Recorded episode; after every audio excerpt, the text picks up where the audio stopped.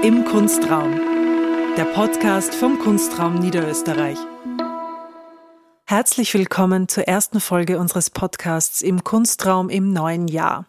Mein Name ist Katharina Brandl, ich bin die künstlerische Leitung des Kunstraum Niederösterreich und passend zur ersten Ausstellung unseres Jahres Oh Make Your Fingernails into Space, Your Palms into Shovels spreche ich heute mit dem polnisch-litauischen Duo Doroto Gaveda und Ekle Kulbukati. Ich habe die beiden einige Wochen vor dem Beginn ihrer Ausstellung im Kunstraum getroffen, um über ihre Zusammenarbeit und natürlich auch über die Ausstellung zu sprechen. Viel Spaß!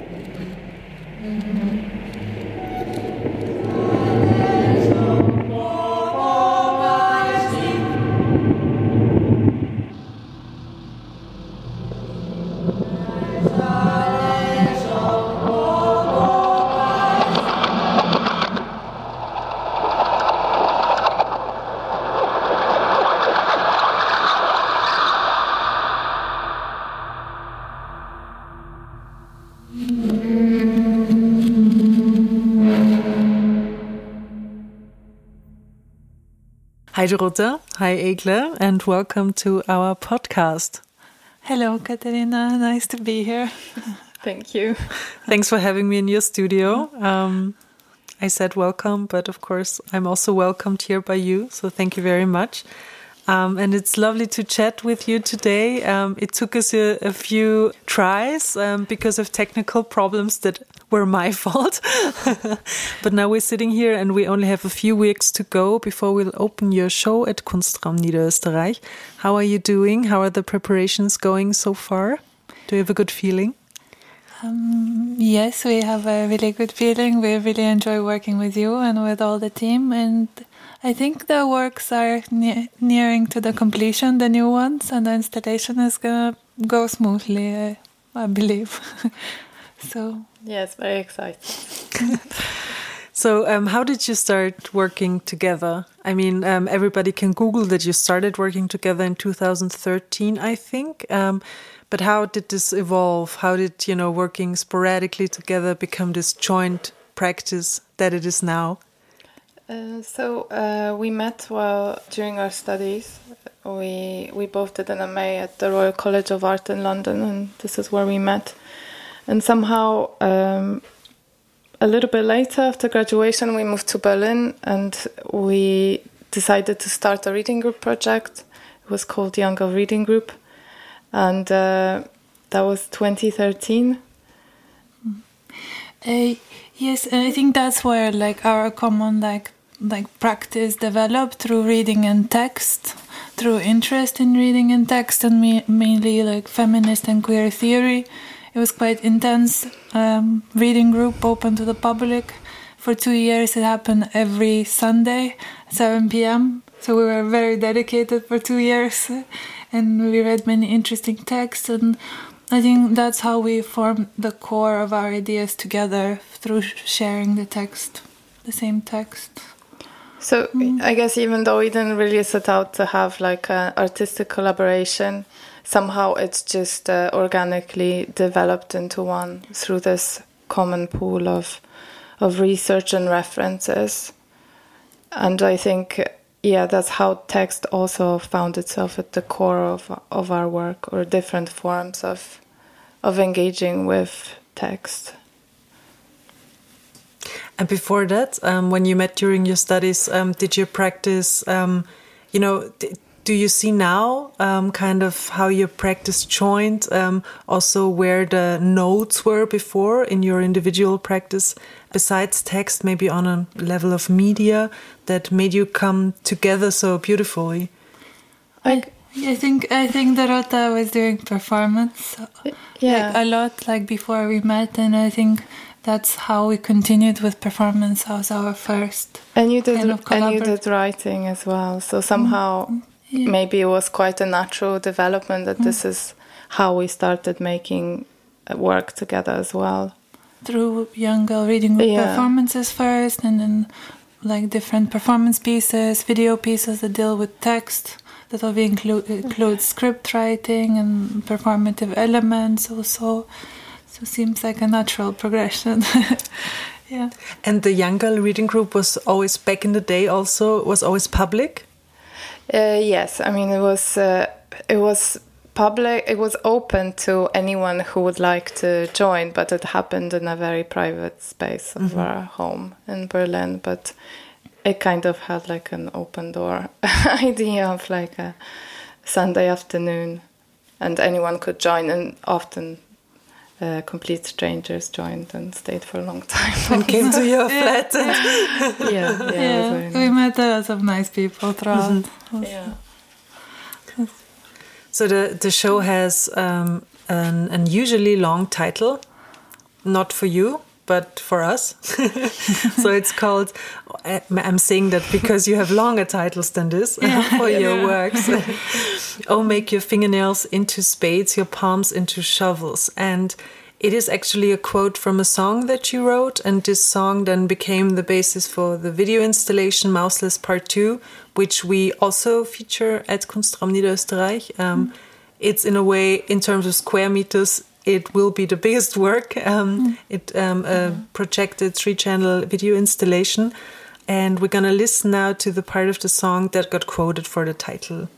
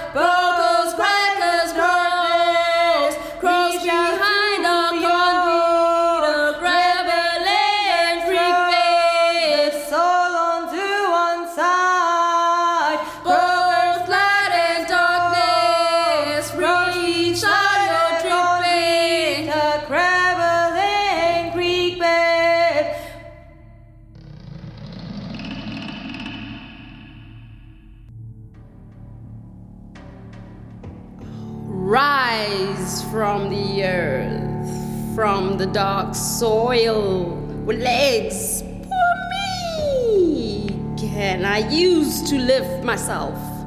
Ah. Oh, my arms to lean upon. Oh, my soul, my little heart. Oh, make your fingernails into spades, your palms into shovels.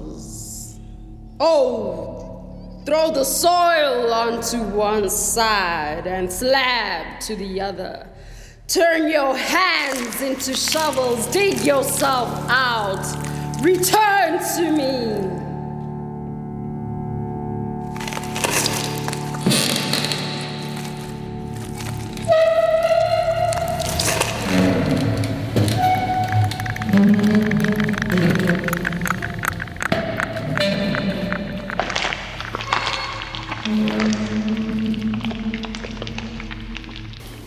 Think everybody's wondering how come you started um, a video installation with a song. I guess like um, since the reading of since beginning of our practice, if we start from there, we're interested also in collective knowledge and um, this kind of collective thinking and this uh, voicing of a text. So I think a song was something interesting for us to start with. Yeah, so it's somehow like uh, this idea of uh, kind of collective creativity that can happen through this type of oral tradition of singing together, polyphonic singing, is something that we really wanted to look into for for a long time. So actually approaching text differently, like not in a reading group as um, written text, but uh, but uh, spoken spoken word actually. So we based uh, based the video on uh, a tradition that is native to, I guess, several countries, but specifically we refer to Lithuanian polyphonic singing of uh, songs. Yeah, I guess this polyphonic singing like allows a multiplicity of voices, which we kind of try to have in um, in many of our works, like this difference of opinions and like layered information or layered text that we wanna have in the pieces also.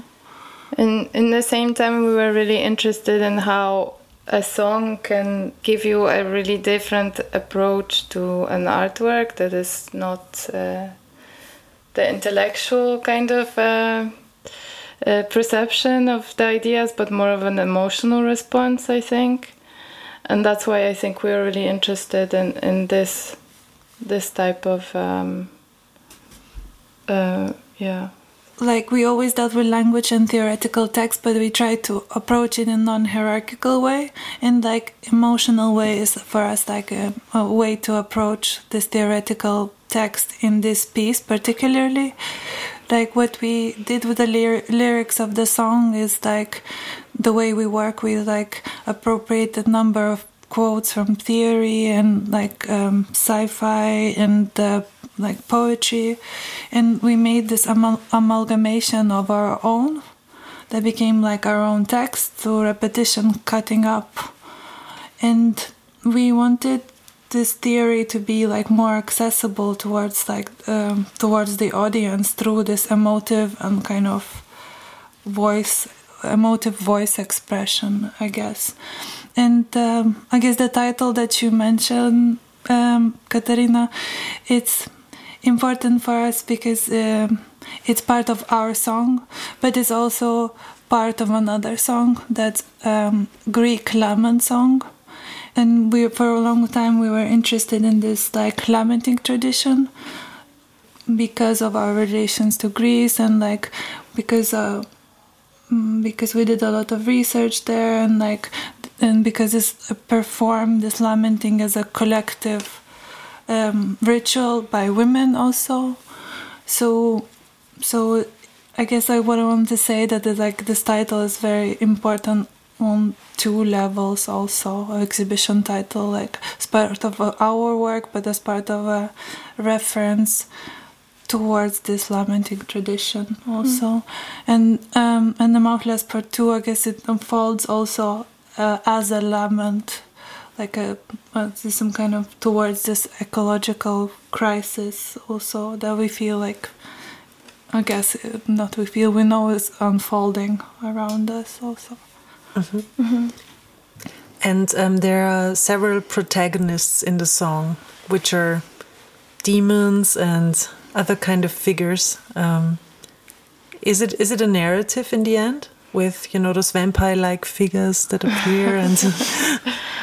I, I guess it's it's some some form of a narrative, but it's not a linear narrative. So it actually just kind of goes back and forth and and loops in in circles and that's how the the installation works anyways also i think especially in the exhibition too.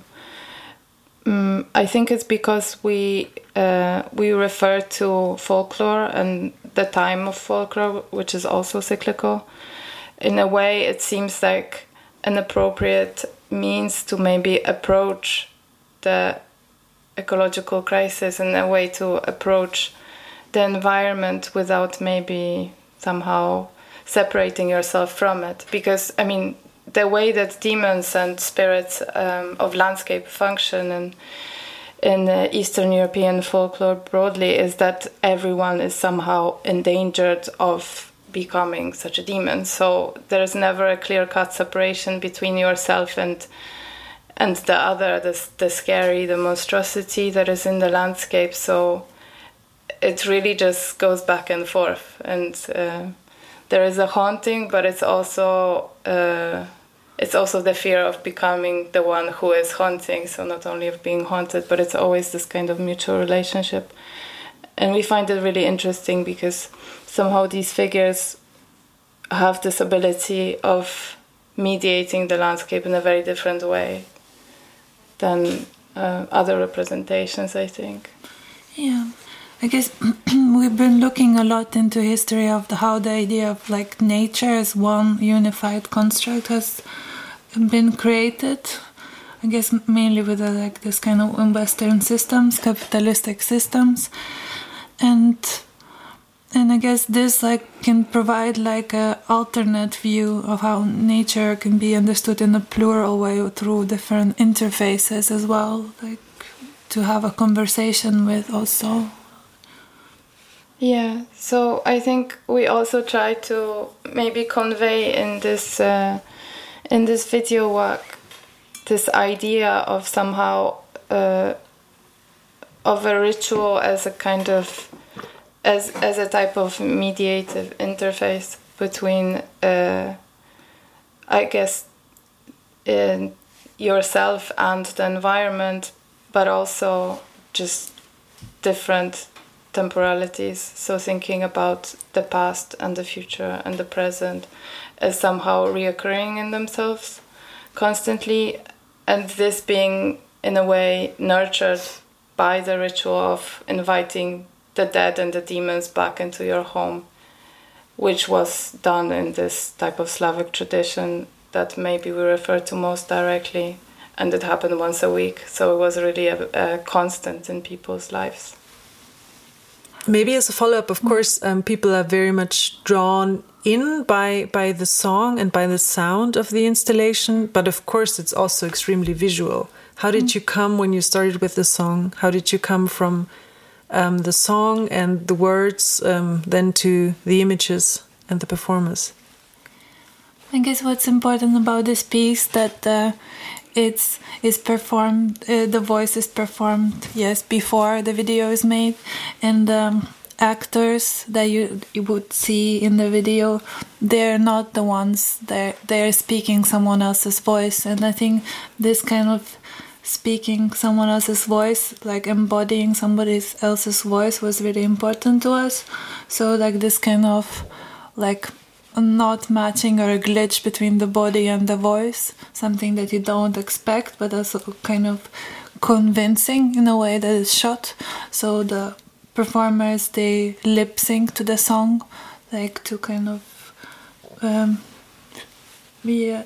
I mean, for us, it was just really mm-hmm. interesting to maybe just mm-hmm. subvert this, like, uh, our usual way of thinking about making of a video. Mm-hmm. Just the image comes first, and then the sound is always somehow secondary to that. So we really wanted to reverse it and think about the sound first, and then create the images around this this sound. And this is also how the performers approach it. They are acting out what's what's they're hearing and not the other way around somehow. So we kind of really like to give the the song like the most important place here, I think. Yeah, and it becomes like mm, this kind of idea possibility of like giving voice to like to the dead or to the environment like possibility of like someone else speaking through you like Yeah, it's uh, like a type of haunting that they kind of imagine themselves going through also, I think, in, in their performance. Um, and you already said that um, you also see the song in this, in this lamenting or, or lament tradition, um, and that it's about also commemorating or, or lamenting nature. And there are many, many landscapes um, at Kunstraum Niederösterreich. So maybe we we move on to the landscapes because that's super interesting. So we have we have um, objects that um, you know kind of open up a 3D dimensional um, landscape at Kunstraum. So we have a haystack that's a little bit intimidating, and we have an object that is similar to a rake um, at Kunstraum. So there are like quotes of agricultural references. Um, and then we have artificial landscapes in the video, but also in the glass window um, that were generated by artificial intelligence.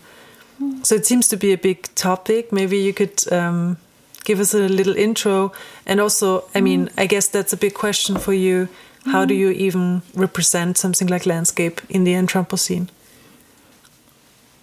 I guess that's why I think whenever something resembles the, the landscape quite directly, something that we recognize as landscape, it could be a painting, but actually it's it's not a painting. It's a it's a synthetically produced image, so it's it's it's generated by an algorithm, and I think we really didn't want to have this direct framed representation of a landscape that we would somehow create, and it was interesting for us to think of of this type of representation as as a technology always not only when an algorithm makes it but also historically when an artist makes it because it's just this moment of somehow separating yourself and framing the other which is nature that that happens there uh, so i think it was really interesting for us just to give off this to uh, literally like a, a machine that would try to do that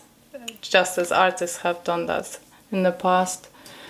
And um, But you're talking about the background now from the video. And Yes. How, Yeah. how, how did you do that? Um, so, um, well, basically, it's an open source algorithm that uh, kind of uh, through a type of pattern recognition creates an infinite possible amounts of of images variations of a, of a given topic i guess and it really tries to to produce this kind of idea of like perfect nature with like mountains and rivers and something quite romantic and foggy so uh, it's somehow interesting how it does what what uh, what we crave also So the images that Dorota is speaking about appears as an animated material in the video, Mouthless Part 1. But these this kind of GAN animations and imagery also appear in our work Death by Landscape. That's a sculptural work that like is a stained glass window piece. I think that you will see uh, uh, like once you come in into the space.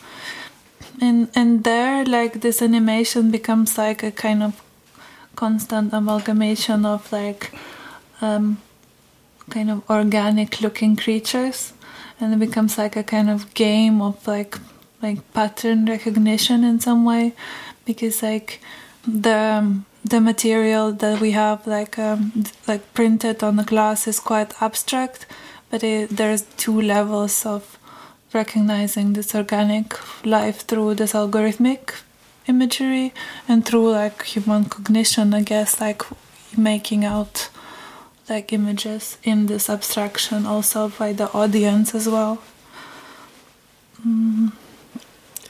yeah, and uh, the title of the, the glass window of Death by Landscape Fribourg is also, uh, f- for me, it was a super interesting reference that you opened up to me. So it is this short story by Margaret Atwood that we all know from The Handmaid's Tale as the author of The Handmaid's Tale.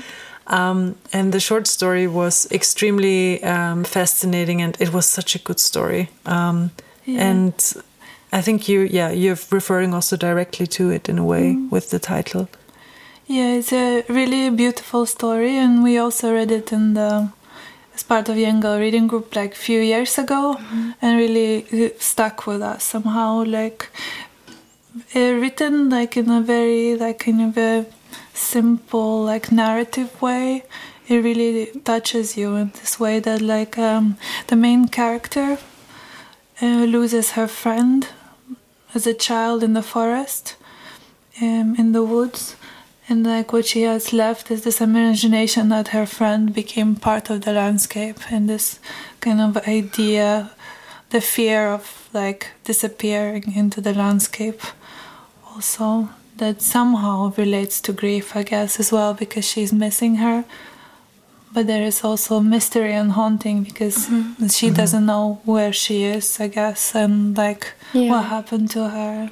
And she also has a mm-hmm. set of, of she has a collection of paintings in her house, and she's always looking for her missing friend in these paintings, and she's always taking on different forms. So somehow for us, it was just, I guess, also this this like kind of strange uh, tension between this uh, this grief, but also a type of game that you keep on playing with with your friend that's that's gone. So somehow, yeah, I feel like this this kind of maybe what we were thinking about with this piece, no. Yeah, and I guess like the sculpture has a window shaped, and it's like in a way like also framing the natural, also from like a constructed environment, like. So this like uh, is a suggestion, I guess, like the form of it. The looking out part, yeah. Yeah. What I found super interesting about it also was, and I had to think about that a lot um, regarding the works that we will show, is this question of giving agency back to the landscape, um, which is not the nature, which is not nature itself. It is uh, like the the human constructed mm-hmm. version of nature in a way. And as you as you said before, Dorota, this mm-hmm. idea of um, landscape painting and then mm-hmm. very explicitly also shown in, in romantic landscape painting where you actually see this one man the back of the one man which whom you should associate yourself with. And then you know you see you see it more or less from the standpoint of this one painted figure and it's so explicit that this is um, man or hu- human but actually man made uh, nature in a way. And um, yeah it's dominated by man. And and the idea of giving agency back because uh, you, you don't know uh, well lucy doesn't know where her friend is um, and the landscape is looking back at her. And that's the, the minimum of agency is that she's kind of un, unsure what this landscape also in the image is doing yeah. Yeah, yeah. I guess that's also a beautiful part of the story as well, is giving agency. Also, I guess in a way, like in in some ways, like this, like when you think like this uh, hexagonal sculpture that could do like with the haystack, with this sharpened uh, like kind of shiny pole that like it's somehow terrifying and it's maybe in this way looking towards you as well. I guess. I mean, in the other works that we have in, in the exhibition, we also kind of try to address the same the same ideas, um, and also this kind of un, like this beginning of the understanding of the natural as as something like of a property, also um, as a land to be contained or like to worked on, like a privatized and And become like mm. productive also, mm-hmm. I guess. Mm. So it continues through, I think, yeah, I think most of the works as well in this exhibition. Mm-hmm. another very general question. So, mm. um, as you described before, what brought you in a way in your practice together was working with text. And I think what is so um, great about your work is also that it's, of course, it's very. Uh, there's so there are so many references to literature, to theory, and so on. But you never, um, it never gets to the point where where one feels that you're visualizing something. Uh, do you have um, specific methods that you use that you're that there is this kind of um, making of a distance and not becoming too literal in a way? And um, yeah, I, I think like we're always trying to make it more simple. I think we, we, we had like troubles with literal, um, like its process of like kind of condensing your thoughts so it speaks through form also like in more visual ways also. Something that we want to say what we want to convey. Because I guess like we always like want to share the ideas that like we have and the readings that we have. But it like I guess like sculpture needs different But, uh, yeah. access for people needs more visual or like um, bodily kind of um, way to relate to the audience Uh, But I also think because we think of so many references in one time, it can never really become an illustration because there's simply too many the, too many references in Yeah. one, and uh, they speak to each other I guess Also. they speak to each other. At least for us, hopefully for the audience as well. But uh, I guess that's just we just even though we we do look into uh, text so much, we somehow try not to not to have like a hierarchy of importance of these textual references that we use. So I mean, it's equally important for us to have um, a quote from from a, a folk song and uh, some theoretical quotes. So mm. I don't think we. Yeah, maybe maybe this is somehow what what helps us. I think mm. with not sticking to maybe one idea so mm-hmm. closely and in a, such a like illustrative way. Yeah, and I guess like in the same way, like about experience, because like we try to, like uh, the audience uh, to be able to experience work on different dimensions, not only like visual or textual, but it could be a smell also. For example, Hexanol with this like collection of hay, like provides like like insights a lot of memories, I guess, in the in the audience uh, members, like as far as we hear from the from the people that we talk to. So I think this is another like layer that's important for us. Like mm-hmm. also the communication through different senses as well. Yeah. Should we play a little game before we come to the last question? Katerina didn't tell us what it's gonna be. I, I already wanted to ask if you peeked at my. no, no, we were fair. Okay, so it's it's a it's a very um, it's a very easy game Okay. in a way because you know each other for such a long time. So I thought I could mm. ask you a few questions in the sense of who is most likely to, Yeah. to mm. blah blah blah blah blah. Who needs to answer first, or at the same time? Same time. same time, same time. Okay, who is most likely of the both of you mm. to meet a ghost? And me. Yeah, I agree. I agree. That was easy. Yeah. That was that was too easy almost. yeah, I don't know why. I think I wouldn't. Yeah. Okay, that's obvious. Yeah, that's no, obvious. no, no explanation needed. Who is most likely to be in a choir?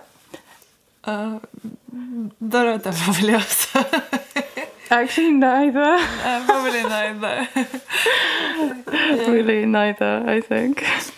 No, we on on the music part we really like we have a really mm-hmm. nice, beautiful collaborations, and uh, this is the part that we really trust other people to work Yeah. on also. I think the song was mm-hmm. really like the way we recorded it. It was a mm-hmm. workshop, and it was really somehow led by the the singers and the person who helped us with the recording. So So I mean, we kind of really give a lot of the agency also to, to the people who work with us. I think um, choir is not our thing personally. we know some people in the choirs, but It would be, it would be so Yeah. funny if the answer is always Dorota, and then in the end it's just all right. can expand it. she is just very likely to do things. So. So, who would most likely dye her hair red? Eglė. yeah, it's more likely me because I always change it. it could happen. Who would most likely sleepwalk? Me. Yeah, would I Did it happen before? Yeah. Really? Yeah, yeah, yeah. Wow, that's also a way of being in between the Yeah. worlds, Yeah. although you're not really. But then again. I mean, I think people do it a lot when they're kids and teenagers, and I did it a lot when I was uh, like kind of growing up. Since I'm not sure if I have done it many times, but I think it happens sometimes, yeah. And did you really wake up in I don't know the kitchen or something? Yeah, actually, once I left the house. So Oh, wow. I had this kind of. I didn't wake up, but I had a dream of it, and then I was told the next day that I went outside. So this was really crazy. What did you do? Wh- what did I do? Yeah. I just wanted to leave the house. Did you want to do something specific? This I don't know what the intention was, but I just really wanted to leave the house. Yeah. I, I don't know. I have this uh, silly phobia from my childhood because I watched this American TV show where they said that like uh, that like some people, at least in America, United States, I mean, um, they would sleepwalk and kill kill other people while sleepwalking. And as a child, I got so terrified that this could happen to me that I could like fall asleep and murder someone, not knowing that I'm still so terrified. it was really terrifying. I still It don't know what my intention was. no idea. Hopefully, they don't want to murder anyone. But it's also so specific, really right? affect- It really affects. Yeah, yeah, Yeah. yeah. It really affects the child, though. Like if you're really small and you see something Mm. like this, it's so terrifying. But it's, I mean, it's also the absolute loss of control in a way Yeah, to be sleeping yeah. and doing something, Yeah. and you're still doing it, but Yeah, you aren't, and yeah. Mm, and then you would be judged, I guess, obviously, according to non-sleeping rules. it's a horrible situation. Who is most likely to hold their breath the longest, or the longest as possible? I think Dorota. I think me also. Yeah. You you only have red hair on this list. It's fine. Okay, another weird one. Um, who is most likely to be the first one to die in a zombie apoc- apocalypse? I think Eglė. Why? no, I don't agree. Because you're a bit clumsy. I mean, I will try to save. But But I don't know. Maybe I will become a zombie first and then you're just finished. I don't know. We, we will see, I guess. and I, I feel like the last question is answered already. It mm. would have been who is most likely to get a heart attack from watching a horror movie? Dorota. I think Really? Yeah. Ah, in- I really think interesting. it's me. I wouldn't. Uh, No. oh, oh, oh. I thought because the story of uh, murdering in your sleep. Um, I think it was a haunted you. child. I Okay. think by now I'm a bit less sensitive. Yeah, I think I get more scared actually when we watch mm. horror movies. Mm. No. Yeah, I'm also really bad Yeah. at this. I Yeah. like jump scares are the yeah. worst. Like it really mm. feels like my heart Sometimes might we, stop. because we really like horror movies, but sometimes we watch them during the day or like early morning. Just not to get too scared. Not to get too scared. yeah. Thank you for playing along. it's a fun game. The answer was Dorota. the correct answer. Very good. so uh, maybe to finish our podcast off, um, as you know, um, the topic of this year's annual program is stages of grief, and of course we talked about Mouthless Part Two, um, referring to laments. Um, How do you feel about you know our current situation and what we're grieving or what we might be grieving, and how you know our show can can can relate to that? I guess like what's interesting for me is like now a lot of writing like when you read about grief and you try to like understand more about it like mm, there is only very narrow field that deals with a collective grief I think. And I think that's why it's for us it's interesting to think about it and propose it as a like idea of a collective grief. And I think I guess like also like this work I guess is like also like a possibility for us to try to understand what like one feels also and like to kind of create a more like constructive maybe experience through the work also and like Yeah. like while, while we like while you move past the emotional stage of it like maybe there could be like some kind of like directed like um like move or like activity that can I don't know be formed after also Yeah, because mm. somehow like this lamenting tradition is really interesting for us because it really mm. serves a function in the society, and it mm. really like somehow because it makes this this this grieving collective, it somehow maybe also kind of generates a possibility of the future after this, and maybe in this way somehow we we see it as as a, as a method also to to deal with something that seems so so vast and also that touches everyone mm-hmm. in an equal way, but also no one really knows how to mm-hmm. how to approach it. On the other hand. Mm-hmm. Thank you very much. Thank, Thank you, for your time. Thank you. Thanks for having me in your studio and bringing all of that equipment. And um, we're very much looking forward on you know installing the show, opening the show, and of course for our listeners that's already in the past. But um, of course they all, at least they all knew that we were very much excited in the weeks running up to it. So thank you very much, and um, yeah. Let's install the show. we'll see you soon, everyone.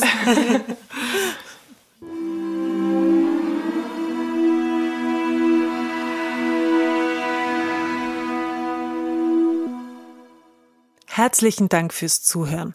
Wie immer folgen Sie uns gerne auf unseren Social Media Kanälen oder abonnieren Sie unseren Newsletter. Bis bald und auf Wiederhören.